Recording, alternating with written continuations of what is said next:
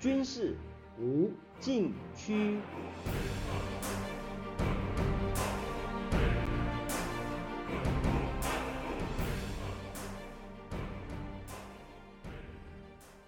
听众朋友们，大家好！您现在收听的是自由亚洲电台的军事无禁区栏目，我是栏目的主持人齐乐意。农历春节刚过，在此向大家拜个晚年。春节期间，中俄关系出现新的进展。俄罗斯总统普京二月四日访问北京，与中国领导人习近平举行会谈，并且出席第二十四届冬季奥运会开幕式。会谈结束。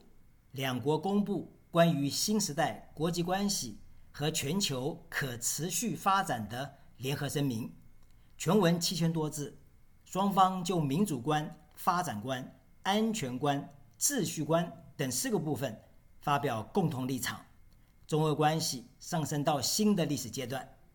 有分析指出，中俄将会形成新的轴心，以对抗美国及其新的联盟。联手建构新型国际关系。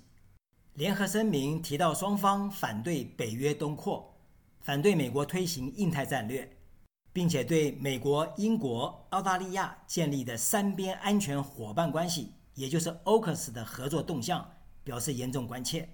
但是声明并没有提到双方的军事合作，而是在克林姆林宫官网发出消息称，两国元首会谈特别讨论了。双边军事技术合作，这是评估今后两国战略协作能否深化的关键指标，也意味着两国军事合作进入深水区的阶段。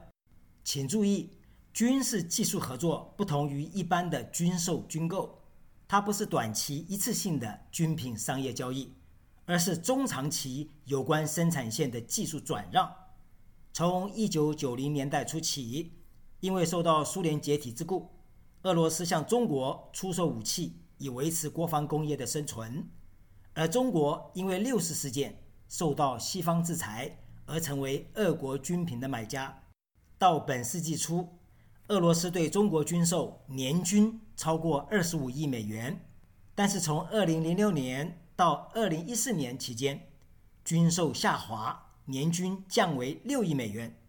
何以至此？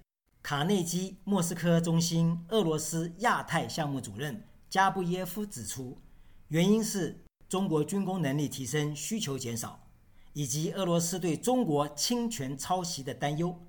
另外，这段期间，俄罗斯开始大规模重整自己的武装力量，军售以国内市场为优先。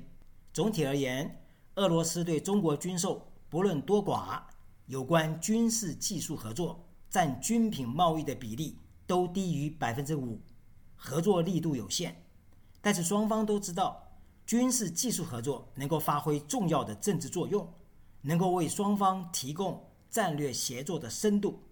美国海军分析中心研究分析师施瓦茨去年六月在美国智库战略与国际研究中心发表文章指出，二零一四年因为乌克兰危机。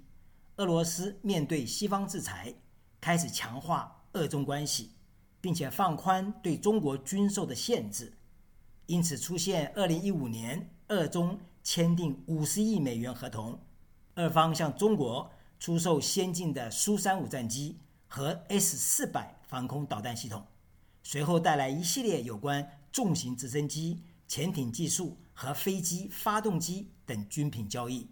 不过在此之后，俄罗斯对中国军售就没有出现令人亮眼的项目，直到二零二零年，俄方取得北京采购米一七一重型直升机的订单。施瓦茨表示，这说明中国军工产业的快速发展，使俄罗斯向来只出售次好的武器系统，并且保持武器开发领先中国一代的做法已经行不通，取而代之的是。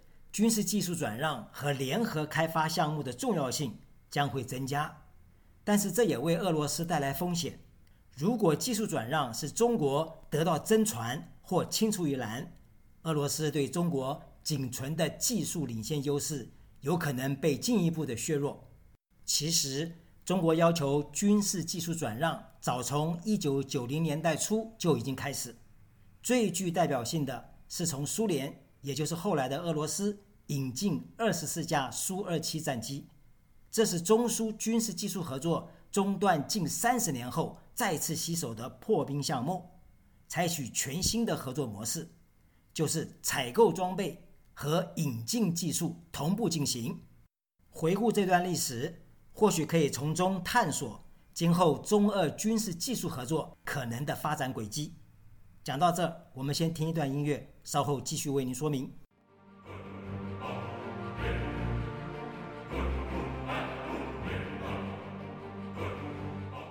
军事无禁区。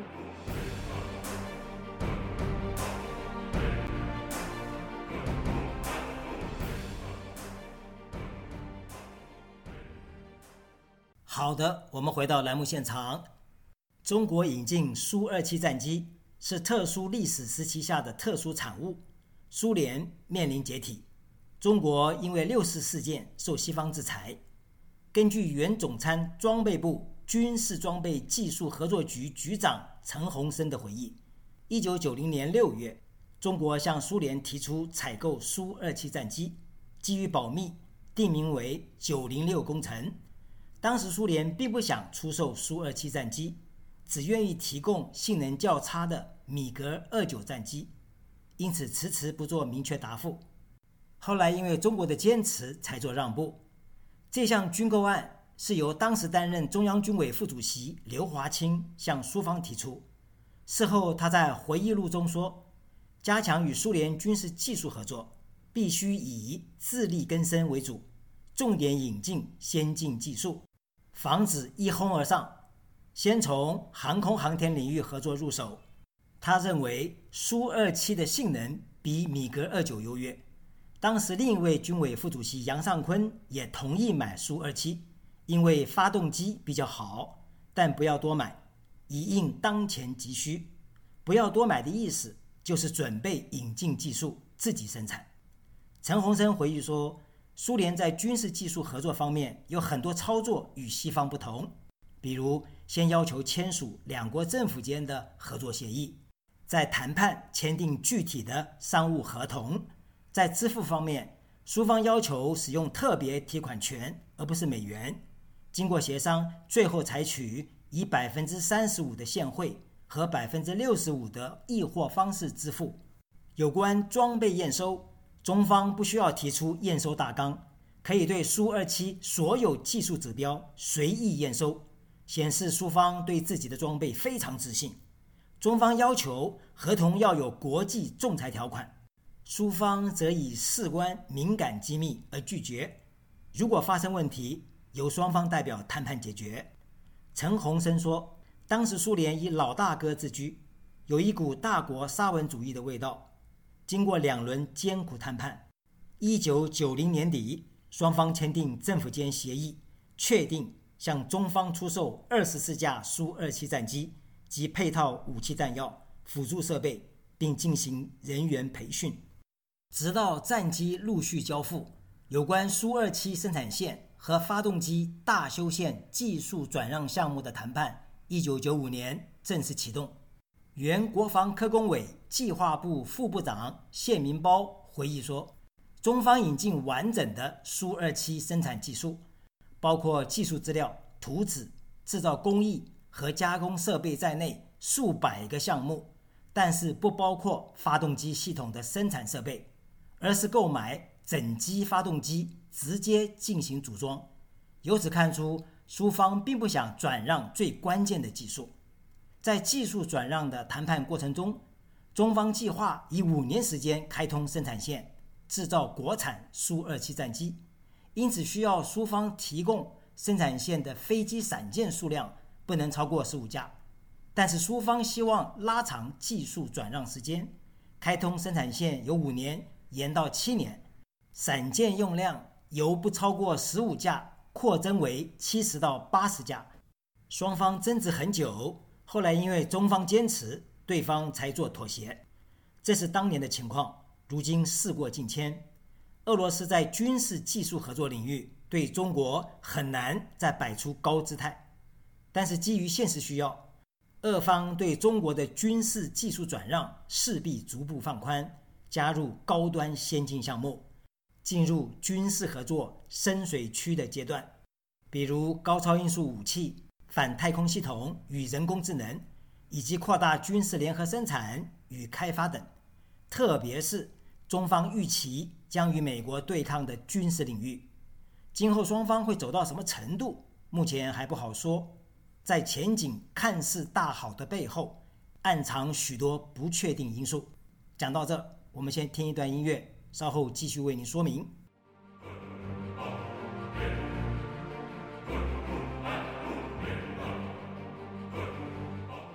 军事无禁区。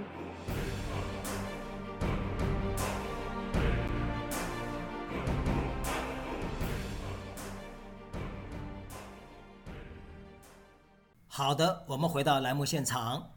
据美国海军分析中心专家施瓦茨的研究指出，尽管最近二中的军事技术转让取得一定成果，但仍然受到一些持久性的限制。最为俄方关切的是，对中国逆向工程，也就是山寨版的担忧并没有消除。过去十七年来，中国从俄罗斯窃取的知识产权案件有五百多起。因此，俄罗斯在技术转让方面始终有所保留，至今拒绝转让 RD 一八零大推力火箭发动机。中方想要引进俄军新型伊斯坎德尔战役战术导弹，也未能如愿。另外，多年来累积的间谍案件，使俄罗斯对中国技术转让有很大疑虑。有名的案件，比如圣彼得堡。北极科学院院长米科因为泄密俄罗斯潜艇技术遭到起诉，太空科学家库德里亚夫采夫因为提供俄罗斯航天器的技术细节遭到判刑。